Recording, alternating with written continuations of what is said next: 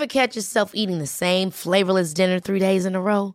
Dreaming of something better? Well, HelloFresh is your guilt-free dream come true, baby. It's me, Kiki Palmer. Let's wake up those taste buds with hot, juicy pecan-crusted chicken or garlic butter shrimp scampi. Mm. Hello Fresh.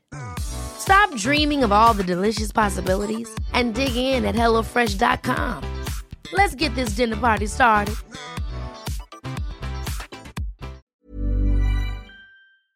Se van acercando las vacaciones y si tienes un bebé en casa, seguro que te preocupa cómo organizar sus comidas durante los viajes, los días de playa o las salidas a la montaña. Una opción cómoda y muy socorrida son los potitos de Nutriben, porque saben cuánto te preocupa dar a tu bebé tarritos nutritivos y con todas las garantías. Los potitos se preparan aquí en España con los mejores ingredientes, como frutas, verduras, carnes o pescados, y solo emplean aceite de oliva virgen extra. Esos ingredientes tal cual se trituran, cocinan y se envasan al vacío para su correcta conservación. Y ya sabes que igual de importantes son los ingredientes que lleva un alimento como los que no lleva.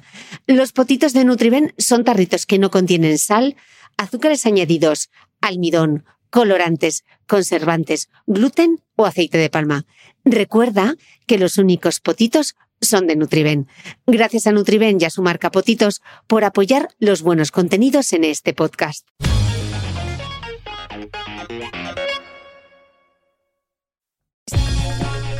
Si quieres descubrir mis apuntes de esta entrevista, mis notas personales y otras anécdotas de cómo se hace el podcast de Cristina Mitre, te invito a suscribirte a mi nueva newsletter a micrófono cerrado, donde compartiré material inédito de mi podcast y otras muchas cosas que solo podrás leer y escuchar allí. Suscríbete en www.cristinamitre.substack.com, repito, www cristinamitre.substack.com y todos los domingos recibirás en tu email mi newsletter a micrófono cerrado. Te dejaré también link directo en las notas del podcast que como siempre comparto en mi blog www.debeautymail.es.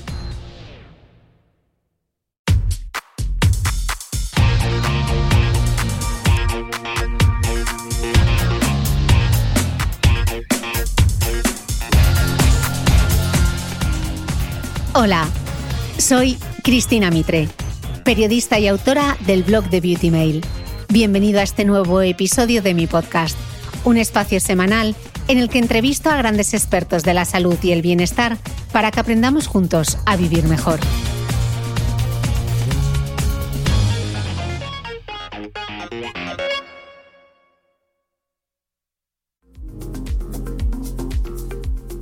La incontinencia urinaria o anal puede afectar tanto a hombres como a mujeres y tener causas muy diversas. Es una patología rodeada de mitos e invisibilizada, pero es muy importante que todos sepamos que se puede tratar y que no es algo que debamos considerar normal en ningún caso. Por eso hoy, con la doctora Elena Bermejo, coloproctóloga del Hospital de la Princesa de Madrid, y en colaboración con la Asociación Incontinencia Asia y Medtronic, vamos a hablar de incontinencia, tanto anal como urinaria, de sus causas, de opciones para tratarla y, por supuesto, de prevención. Aquí van todas las claves para conocer y afrontar la incontinencia.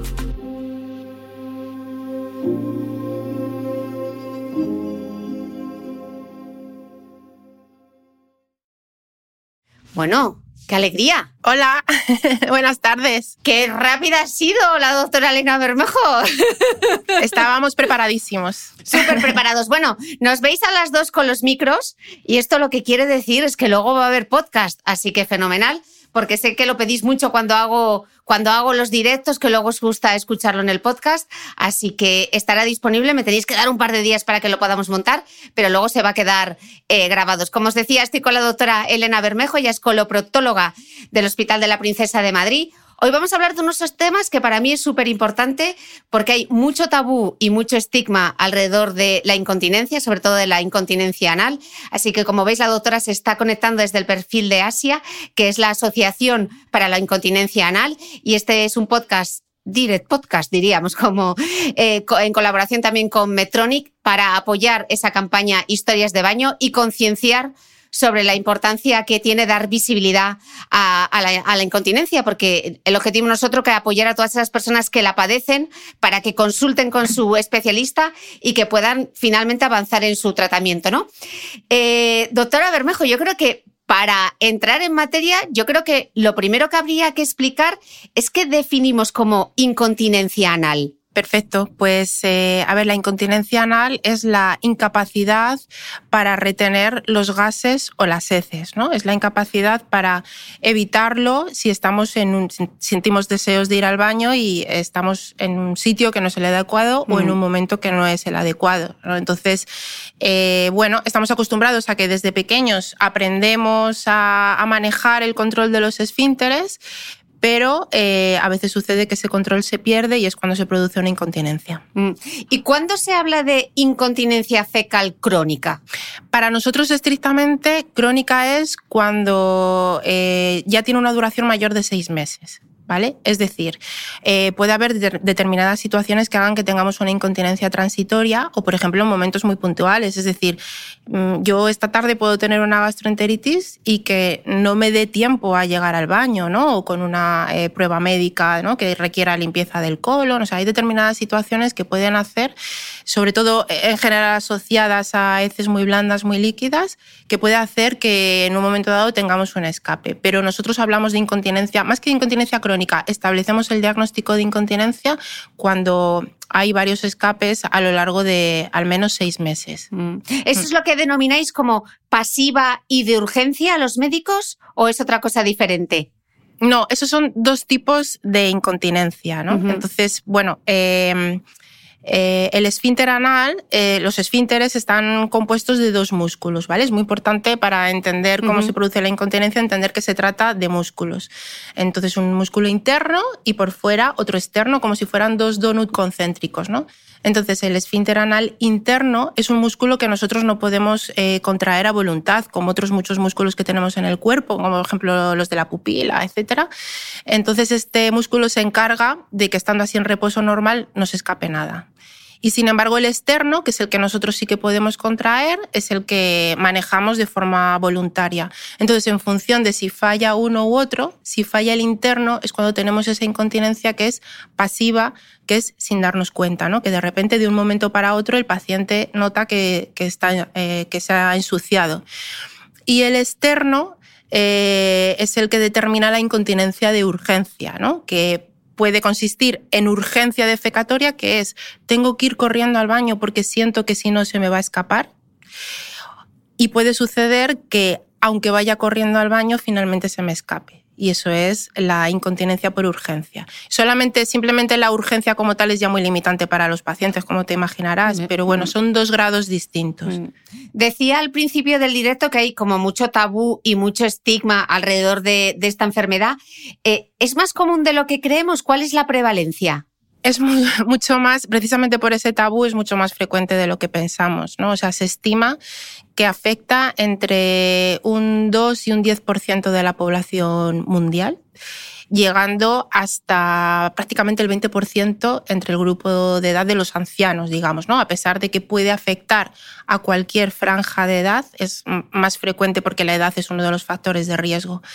Entonces, eh, lo que pasa es que en realidad la prevalencia real es desconocida porque a los pacientes les da vergüenza consultar por esto. Entonces, eso no lo tenemos registrado. La prevalencia de enfermedades como la diabetes o el colesterol o, el cáncer, pues es fácil conocerla porque se diagnostica. Pero si el paciente no consulta por ello, pues eh, queda en la sombra, digamos, y, pensamos que la prevalencia es mayor y que de hecho irá aumentando debido a que cada vez vivimos más años. Entonces, con el envejecimiento progresivo, pues cada vez tendremos más problemas de, este tipo con eso y con la mejora de la supervivencia de muchas enfermedades que, pueden estar relacionadas. Mm. Siendo la prevalencia tan alta, siendo una enfermedad tan sumamente limitante, eh, ¿Hay algo más que la vergüenza? ¿Por qué se habla tan poco de ella? Porque los medios generalistas tampoco ves grandes temas sobre la incontinencia, ¿no? No, para nada. Yo creo que es porque en general como sociedad estamos acostumbrados a hablar de estas cosas desde la risa, desde la broma, ¿no? Eh, asociamos que este tipo de cosas pues, van asociadas a poca higiene y no es cierto. Yo creo que el problema es no saber hacer la diferencia entre la parte graciosa y la parte de enfermedad.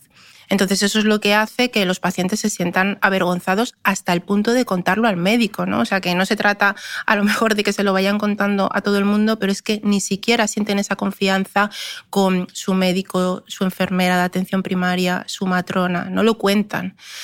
Entonces, Em, como el resto de la sociedad tampoco ayuda y no hablamos de esto, porque para los medios de comunicación eh, también existe ese problema. Es decir, nosotros desde que estamos trabajando en campañas de, divulgación con, con Asia, con la Asociación de Pacientes, hemos tenido muchos problemas para llegar a televisiones, a radios, ¿no? a medios de comunicación importantes, porque quien decide los contenidos considera que no es un tema tan bonito o no es una enfermedad con la que sea tan fácil empatizar pues como otras que a lo mejor inspiran más ternura o no.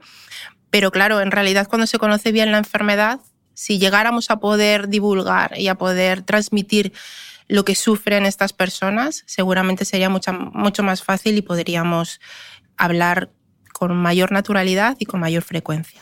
Bueno, pues para eso está este directo y este podcast que estamos grabando, para que quienes se estén escuchando y viendo, eh, si lo sufren, consulten y el resto que tengamos más sensibilidad con una enfermedad que además es bastante prevalente y que teniendo en cuenta que todos vamos a vivir muchísimos más años puede que nos toque. Em, para ponerlo en contexto, ¿quién es eh, más propenso a sufrirla? ¿Hay algún tipo de factor de riesgo? Sí, eh, bueno, a pesar de lo que he dicho de que se, se puede dar a cualquier edad, dentro de que se puede dar a cualquier edad, el paciente tipo es la mujer, ¿no? Es más frecuente en mujeres eh, por el hecho de la maternidad y por el hecho de las características de la pelvis y del suelo pélvico, ¿no? Luego es verdad que mm, a partir de los 70, 80 años eh, se iguala más o menos eh, la prevalencia en cuanto a sexos y a partir de los 80 años es más frecuente en hombres, curiosamente, ¿no?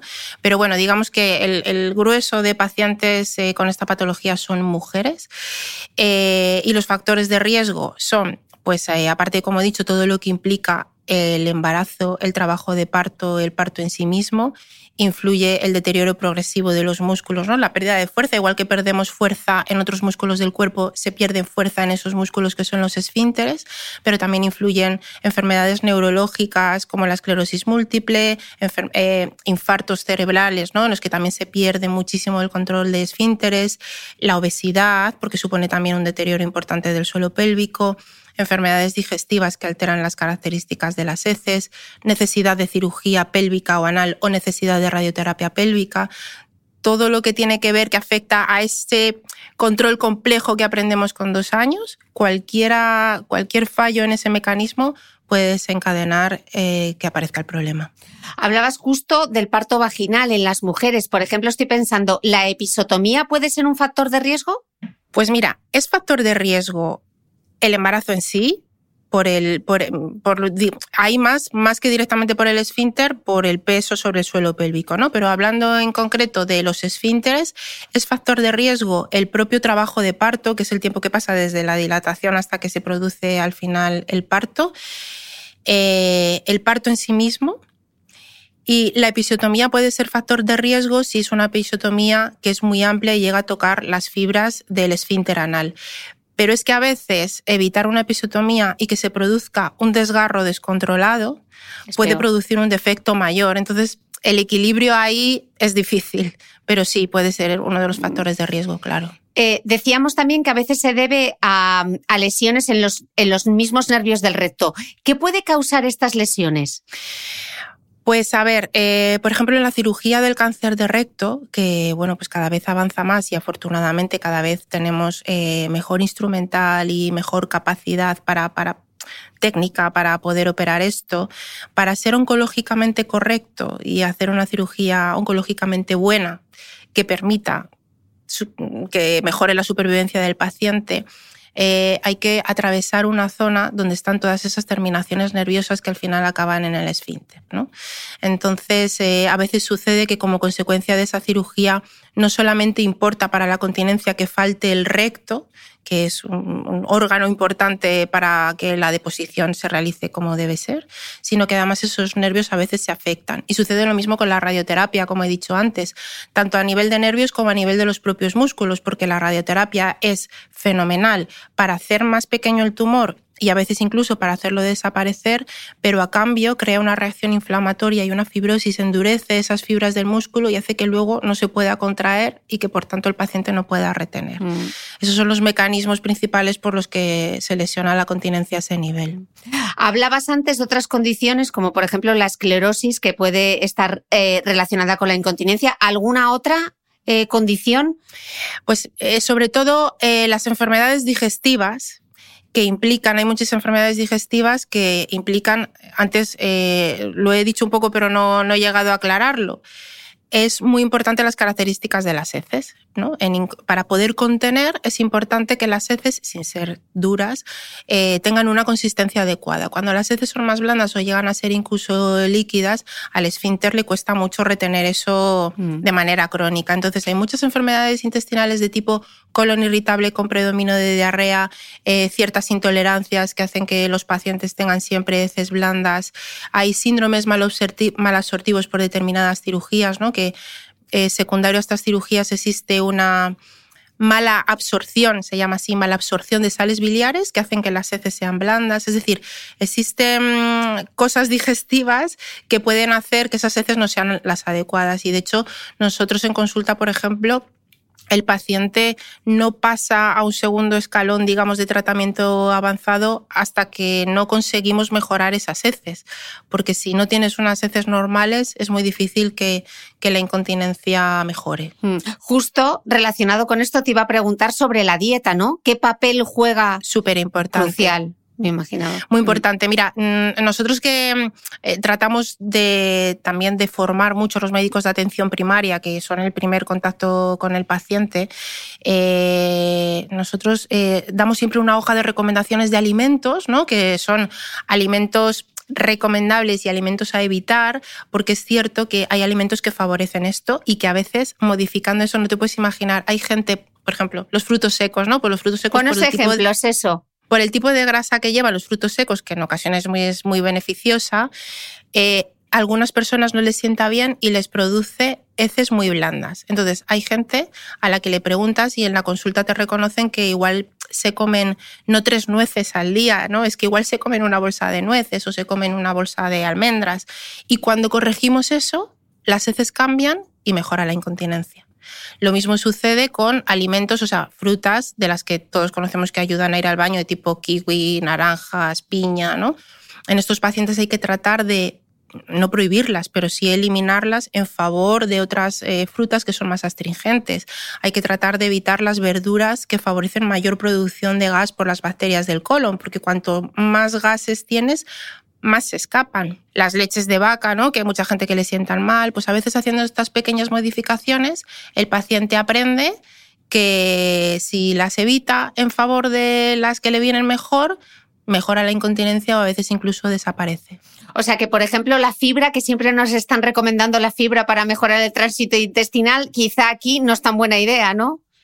Depende. Eh, yo siempre digo que cada uno tiene que encontrar, no mm. todos tenemos el mismo ritmo intestinal. Entonces, la misma cantidad de fibra no es igual de buena para todo el mundo. Hay gente a la que le hace eh, heces demasiado blandas y hay gente que necesita más aporte y beber mucha cantidad de agua, ¿no? Entonces, yo creo que lo que hay que hacer con la fibra es encontrar cada uno su punto de equilibrio para hacer unas heces que mantengan la forma y que sean fáciles de hacer. Porque una cosa que no he dicho es que otro factor de riesgo para la incontinencia es el estreñimiento crónico, que parece mentira, pero muchísimos años de estreñimiento crónico es un factor de riesgo clarísimo para tener una incontinencia en el futuro, porque al final hacer un esfuerzo sobre los esfínteres implica que al final no funcionen bien. Mm. O sea, que el estreñimiento hay hay que tomárselo en serio y muy en serio desde las mujeres, sí, desde niños y muchas mujeres sufren de estreñimiento y lo tienen como muy asumido, ¿no?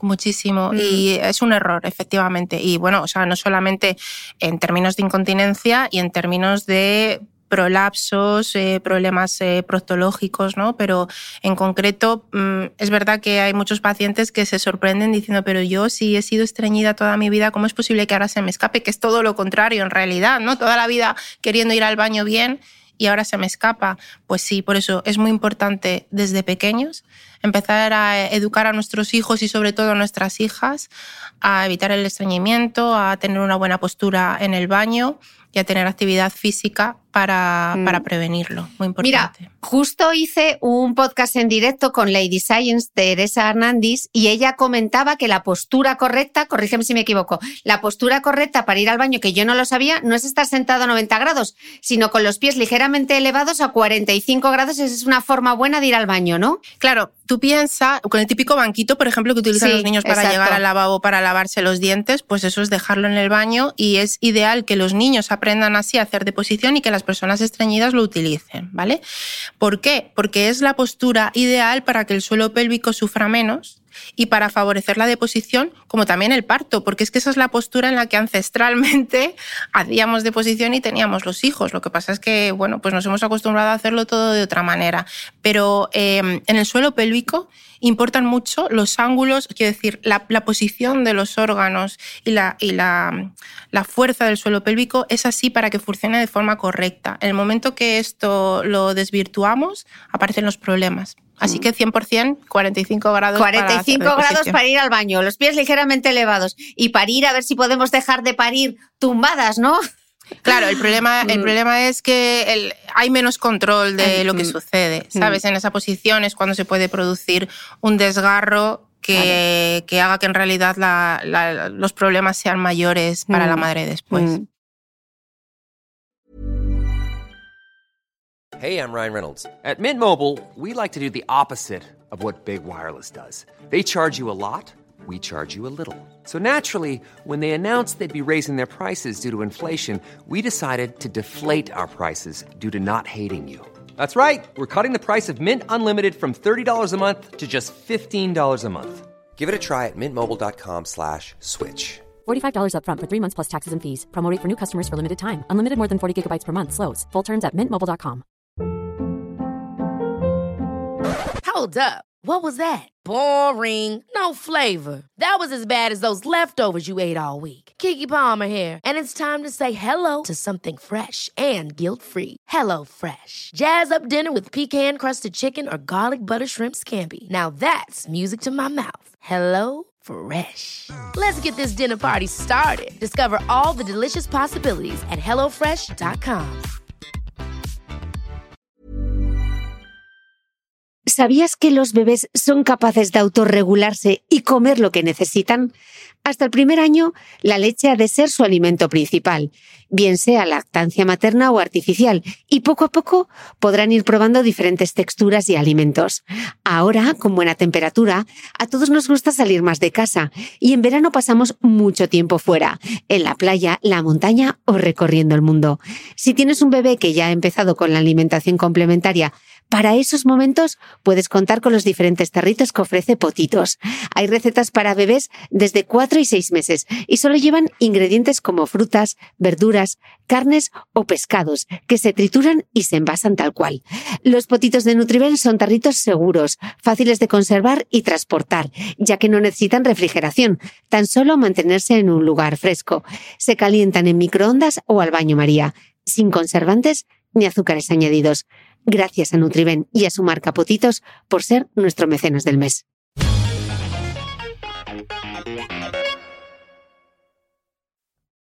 De lo que me gustaría hablar, porque hemos comentado al principio todo el estigma, todo el tabú, lo que cuesta a los pacientes confesarlo, incluso al médico, al médico, ¿no? ¿Cuál es el perfil psicológico del paciente? Bueno, pues te puedes imaginar que estos pacientes eh, tienen tocadísima la autoestima, tienen un sentimiento de vergüenza constante, eh, un sentimiento de, de, estar aislados, ¿no? de estar solos, porque claro, tienen miedo a que el resto les rechacemos por esto, ¿sabes? Son gente que, siempre lo digo, pero es verdad que son gente que muchas veces vienen solas a la consulta porque no se lo han contado a su, a su familia, a su pareja o a sus hijos, ¿sabes? Entonces, em, de verdad son situaciones, date cuenta de que son gente que cuando van a un sitio, lo primero que hacen es mirar a ver dónde está el baño y sentarse cerca por si tienen que salir corriendo. Eso sí llegan a ir, porque llega un punto en que evitan ir a sitios públicos, evitan hacer viajes, evitan visitar a familiares, amigos, y, entonces encima de todo ese sentimiento y toda esa depresión, se encierran en casa, ¿sabes? O sea, son los únicos pacientes que, mira, con el COVID, eh, con, el, eh, con la cuarentena, cuando les hemos hecho revisiones telefónicas, son los únicos pacientes que han estado cómodos de estar en su casa porque así evitaban eh, tener escapes fuera, ¿no? Entonces, claro, este sentimiento esta vergüenza continua, este no quiero leer mal, este no quiero que nadie se entere, al final les acaba minando y tienen unas depresiones muy importantes porque les afecta a todos los aspectos de la vida. Les afecta, eh, por supuesto, en las relaciones interpersonales, en las relaciones de pareja, porque son pacientes que evitan tener relaciones porque tienen miedo a tener algún escape.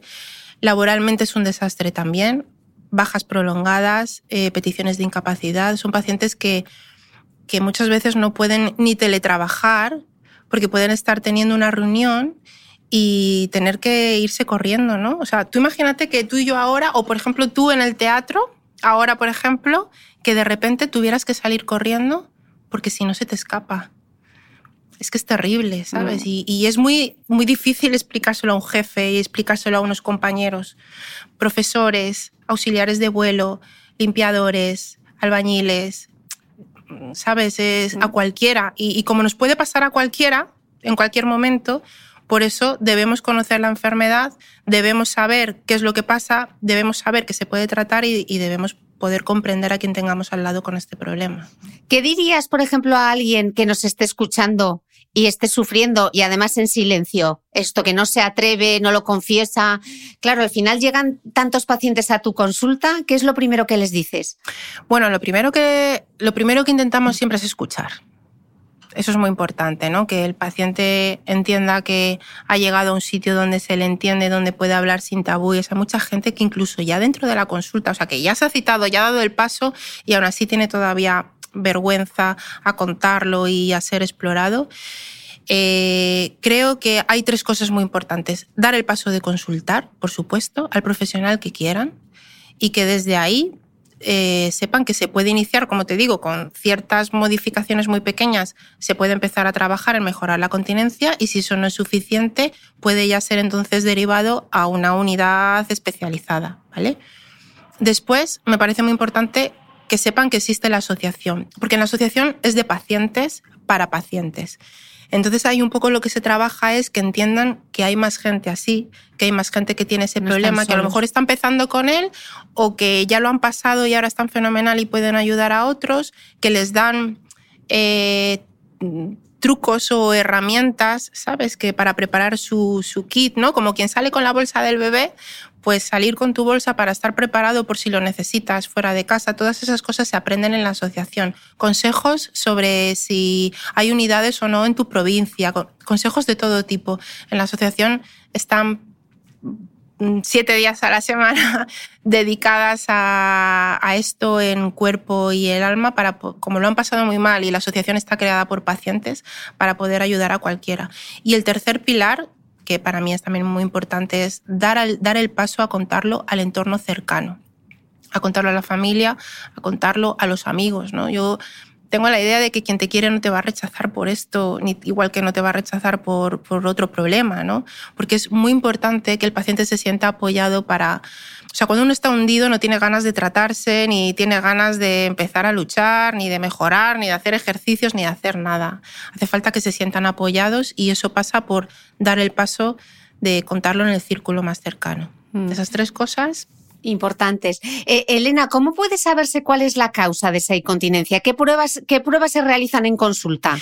Bueno, muchas veces la causa se puede llegar a saber por la historia clínica, ¿sabes? Viendo los antecedentes del paciente, viendo la medicación que toma, explorando al paciente, muchas veces se puede llegar a, orientar. Pero en el caso de que queramos ir un poco más allá y queramos saber si los esfínteres tienen una lesión o si no es que tengan lesión, pero simplemente es que no funcionen bien, eh, tenemos dos pruebas que se hacen a nivel de consulta y que son totalmente inocuas, no duelen, no molestan, no producen ningún tipo de, secuela, digamos, en el paciente, que son la ecografía endoanal, que sirve para ver si el esfínter está íntegro, si mantiene esa circunferencia o si está lesionado, eh, ¿no? por ejemplo, pues, eh, como consecuencia de un parto. Y el otro es la manometría anorrectal, que es la prueba que sirve para ponerle número a la fuerza que tiene el esfínter para ver si tiene fuerza suficiente o si, por ejemplo, está por debajo de los umbrales que nosotros consideramos como normales, porque eso nos va a permitir elegir en, incontinencia no es tengo diabetes debajo la glucemia. En incontinencia elegimos un poco a la carta de entre, digamos, las armas que tenemos para poder tratar a los pacientes en función de cómo están esos esfínteres, del tipo de incontinencia y también de la gravedad de la incontinencia, porque no es lo mismo una persona que tiene varios escapes a la semana a una persona que tiene uno una vez al mes. Mm. ¿no? En función de todo eso, diseñamos, digamos, el tratamiento para el paciente. Claro que al paciente lo que le tiene que quedar claro es que le podéis ayudar. Eso es. Que se le puede ayudar y que no tiene por qué estar sufriendo esta enfermedad, ¿no? Totalmente. Mm. Y porque es que en este caso ayudar es mejorar la calidad de vida en todos los aspectos, ¿no? Por eso quería contar un poco cómo afecta en todo, ¿sabes? Que quizá hay otras enfermedades en las que ayudar consiste, pues de nuevo, es que ese, ejemplo es muy gráfico porque todos nos hacemos analíticas y vemos los valores, ¿no? No es te voy a ayudar a bajar el colesterol, es que te voy a ayudar a mejorar la calidad de vida en un montón de aspectos que son muy importantes y que, y que a veces se nos, se nos olvidan un poco, ¿no? O sea que 100% sí eh, existe tratamiento y, se puede mejorar muchísimo hasta el punto de, cambiarles la vida. Mm. Hablábamos que al final, eh, al principio cuando nos lo explicabas, son músculos y yo que estoy todo el día con lo de, insistiendo en la importancia que tiene el entrenamiento de fuerza, ¿se podría entrenar eh, los músculos del ano? O, por ejemplo, no sé, los ejercicios, pensando en las mujeres, los ejercicios de suelo pélvico, no sé, el Kegel, ¿podría ayudar? Mira, eh, como prevención, totalmente. Lo que pasa es que los ejercicios de Kegel van más orientados a, digamos, para entenderlo un poco como al centro del suelo pélvico y mm. son ideales, pues sí, como por ejemplo, pues eso, como ejercicio de fuerza, si tú quieres tener todo tu cuerpo tonificado, ¿por qué no también el suelo pélvico, no? Entonces, eh, muy bien hacerlo. Eh, igual deberíamos estar educando a, todas las mujeres desde jóvenes a hacer entrenamiento del suelo pélvico, pero ideal también antes de tener un embarazo, ¿no? O sea, que no solamente sea una cosa de la que nos acordamos ahora cuando nos quedamos embarazadas o, después. Entonces, ahí ideal como prevención. Y los ejercicios de contracción anal, lo mismo. Eh, la única diferencia es cuando ya hay una incontinencia. Tanto cuando hay una incontinencia anal como urinaria, lo primero, lo ideal es tener un diagnóstico para ver el tipo de incontinencia, porque no todos los ejercicios te van a beneficiar y eso sí es importante, ¿sabes? Porque, eh, bueno, se habla mucho más de la incontinencia urinaria, ¿no? Y, está muy de moda, pues, ponerse a hacer ejercicios para mejorar, pero es que en algunos tipos de incontinencia es perjudicial ese tipo de ejercicios. Entonces, lo ideal es tener un diagnóstico y con ese diagnóstico ir a un profesional que, diseñe tus ejercicios en función de lo que necesitas. Total.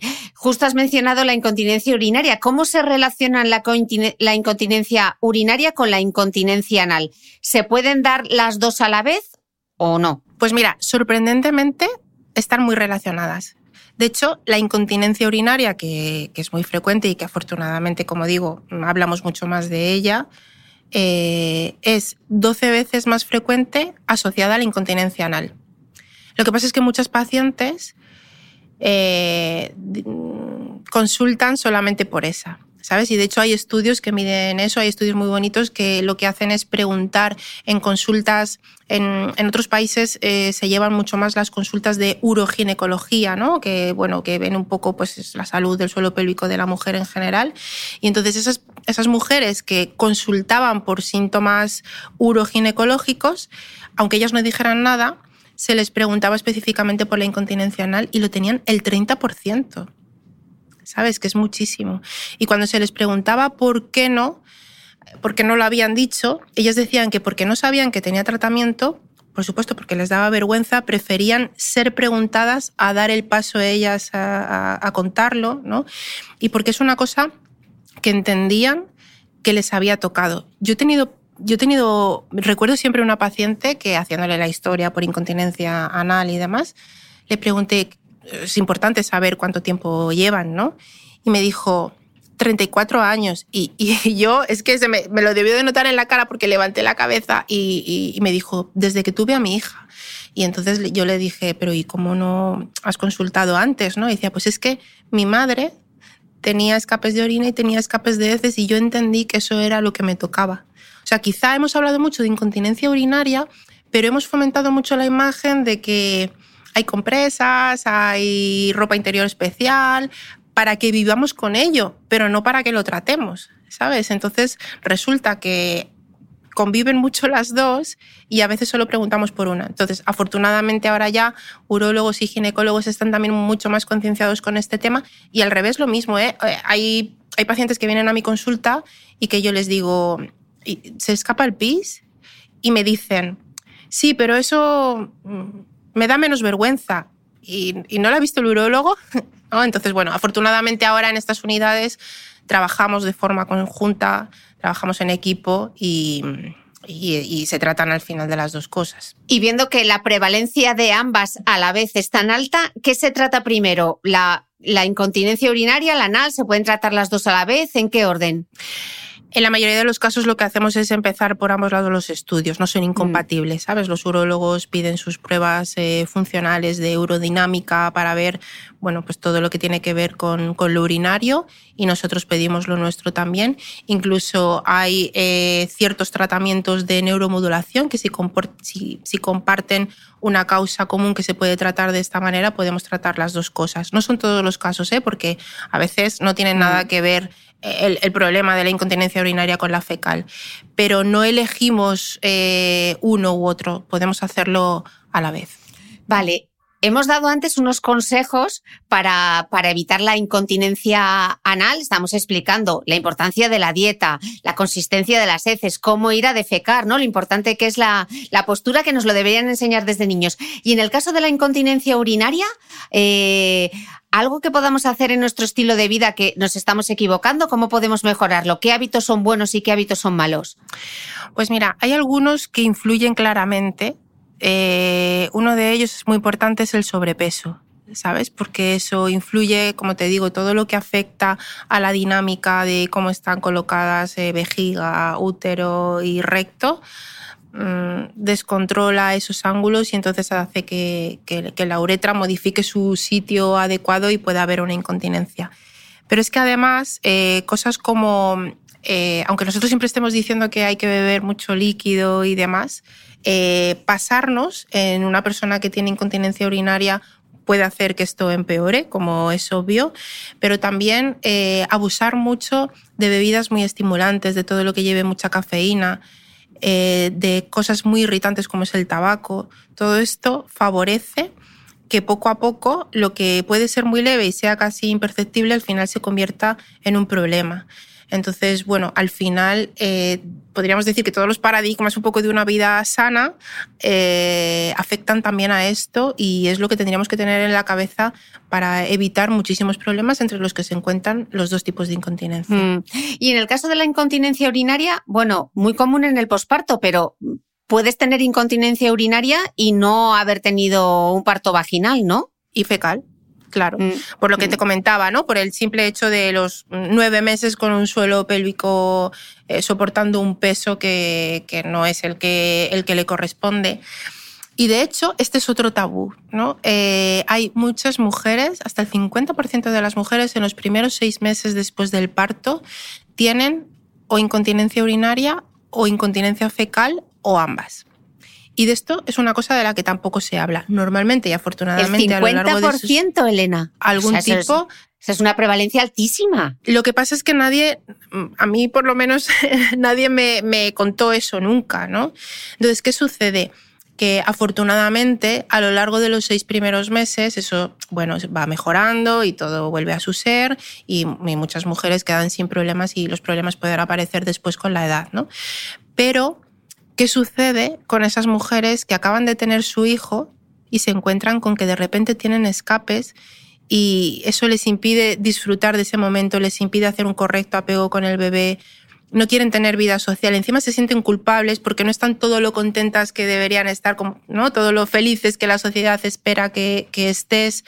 Eh, además se sienten culpables también porque no quieren recibir visitas.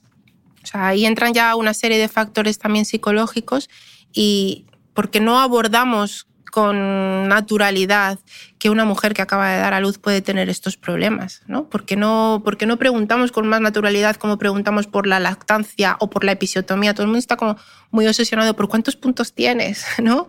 O por, no, preguntamos por otras cosas y por esto que en realidad es tan limitante, no preguntamos y es que es muy, muy frecuente. Total. Muy frecuente. Eh, en ese caso, ¿cuándo sí o sí hay que acudir al médico? ¿En el caso del posparto o en cualquier En cualquier caso. En el caso de la incontinencia urinaria, cuando... Mm, eh, porque claro, como decimos que lo asumimos como algo normal, yo estornudo, se me escapa el pis, ¿esto es normal o no es normal? Para mí, en cualquier caso. No es normal. ¿Vale? Lo que pasa es que es cierto que hay grados, pero cuando si estornudas y se escapa un poquito, o toses y se escapa un poquito, o corres y se escapa un poquito, es que está empezando a haber un problema. No debe, no debe ser así. Entonces, para mí, mejor ir cuanto antes, ¿no? Antes de que se, se, convierta en un problema mayor. No normalicemos esto, no normalicemos que porque sea frecuente, y pasa lo mismo con la anal, ¿eh? No normalicemos que, quizá, pues eso, como estamos más habituados a hablar de incontinencia urinaria, ¿no? Y hablamos tanto del ejercicio. Eh, con el tema del ejercicio yo creo que nos equivocamos un poco en el enfoque de que, bueno, como es una cosa que tiene mucha gente, pero haciendo ejercicios voy a mejorar, ¿no? Tienes que ir primero a tu médico y que tu médico te dedique, te, perdón, te remita al urólogo y que te estudie. O sea, primero médico de cabecera y en el caso de la incontinencia urinaria es el urólogo quien lo ve y en el caso de la incontinencia anal sois vosotros los coloprotólogos. Eso es. Mm, vale. O sea que en cualquier tipo de escape, si se mantiene en el tiempo, como he dicho antes, ¿no? Hombre, si de repente un día has estornudado y te ha pasado, pues puede ser que estés empezando, pero puede ser que no te vuelva a pasar en años. Pero si empieza a ser una cosa que pasa con frecuencia, hay que consultar. Mm. Pues nos ha quedado súper claro. Yo me gustaría aprovechar eh, este directo para que pudieses mandarle un mensaje tanto a los pacientes, esos pacientes que ya tienen su diagnóstico, a aquellos que todavía no se han atrevido a dar el paso y a los familiares y al entorno en general. Pues eh, el mensaje sería un poco lo que he dicho de los tres pilares, ¿no?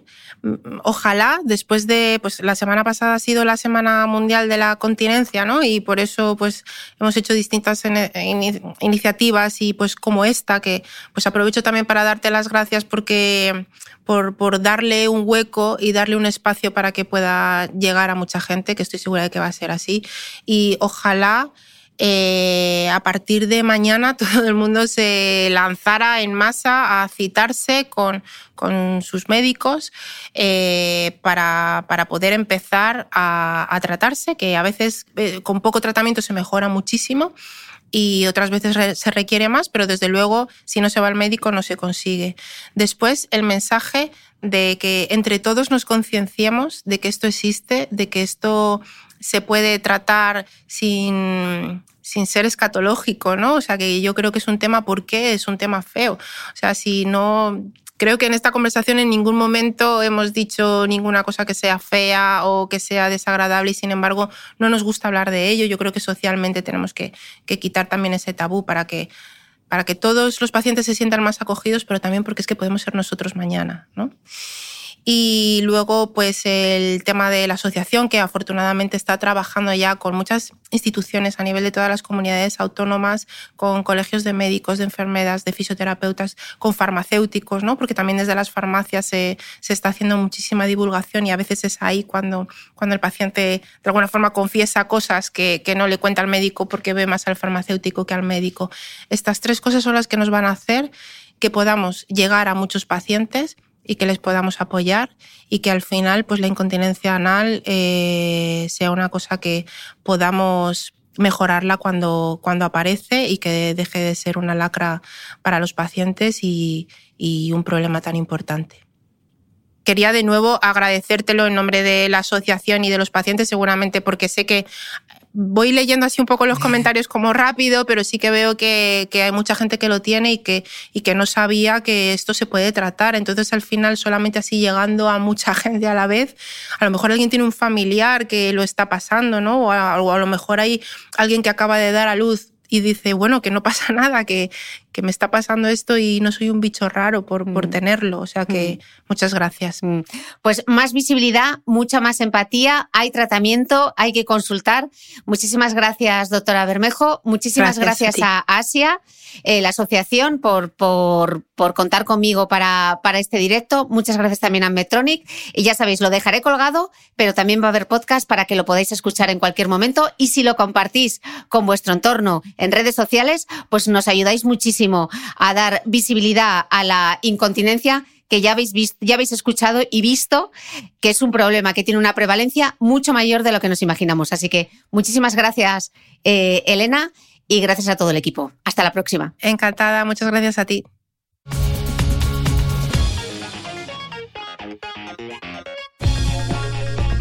No olvides que todas las notas de este capítulo están en mi blog de beautymail.es. Además, si no quieres perderte ninguna entrevista, suscríbete a el podcast de Cristina Mitre en tu reproductor de podcast habitual. Y un último favor, si me escuchas en Apple Podcast o en Spotify, regálame una reseña, porque así ayudas a que este podcast siga creciendo. Muchas gracias y nos escuchamos de nuevo el próximo domingo.